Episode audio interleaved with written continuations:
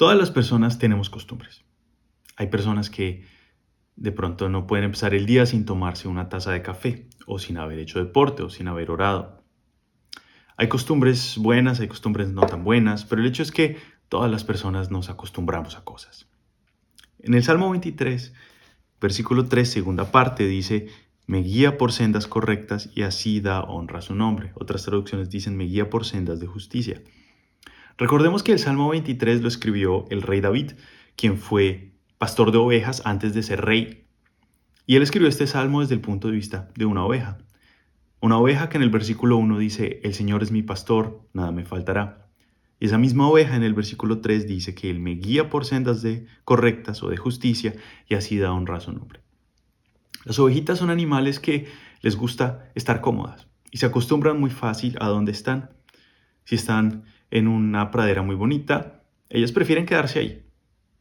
Y se comen todo lo que está a su alrededor hasta que de verdad se acabe con por completo.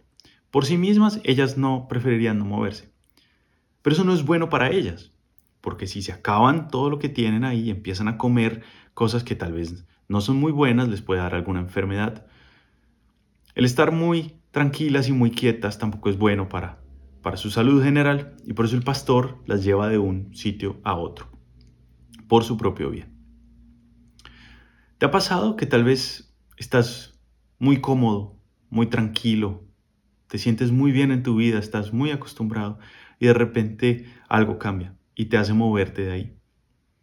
Bueno, puedes ver esas situaciones tal vez con gratitud porque es Dios, nuestro buen pastor, queriendo, queriendo llevarnos a un buen lugar.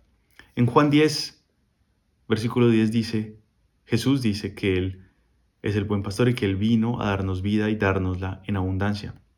Él no nos mueve por, por movernos, porque no nos quiera, sino al contrario, por amor. A veces estamos muy tranquilos y muy acostumbrados a nuestra manera de pensar.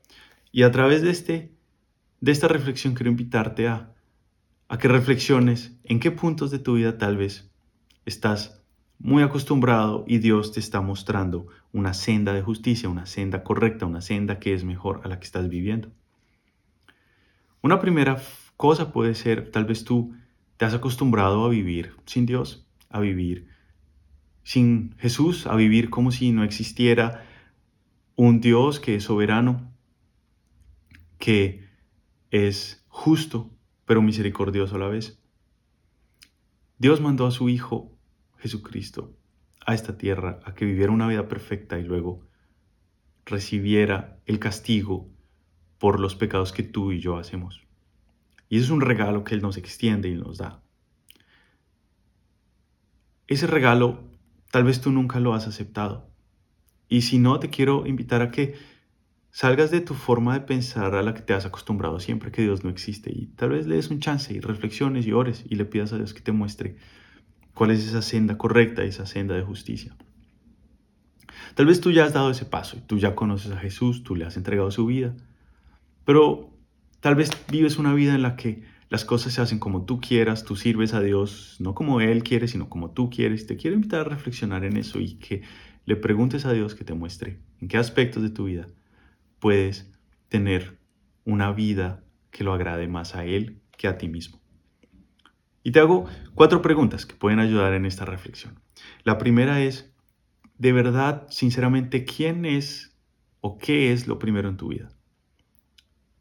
¿Tu trabajo, tus hobbies, tu dinero? ¿O de verdad es Dios? La segunda pregunta es, ¿estarías tú dispuesto a ser el último? ¿Estás dispuesto en tu vida a ser el último, a dejar tus derechos, a dejar eh, tus mm, aspiraciones a un lado por servirlo a Él. El tercero es, ¿de verdad quieres que sea la voluntad de Dios la que se haga o la tuya? ¿Quieres que las cosas se hagan a tu manera y, y que las cosas cumplan como tú quieres o estás dispuesto a decir Dios que sea tu voluntad? Y la última, ¿Qué caminos quieres seguir? ¿Quieres seguir tus caminos donde tú piensas esto es lo mejor? ¿O estás dispuesto a decir, Dios, muéstrame tú qué es lo mejor? En Proverbios 14, versículo 12 dice, delante de cada persona hay un camino que parece correcto, pero termina en muerte. En realidad el único que todo lo sabe es Dios. Y por eso quiero invitarte a que reflexiones y a que vivas una vida guiada por Él. Como dice en el Salmo 23, versículo 3, me guía por sendas de justicia, por sendas correctas, y así da honra a su nombre. Dios te bendiga.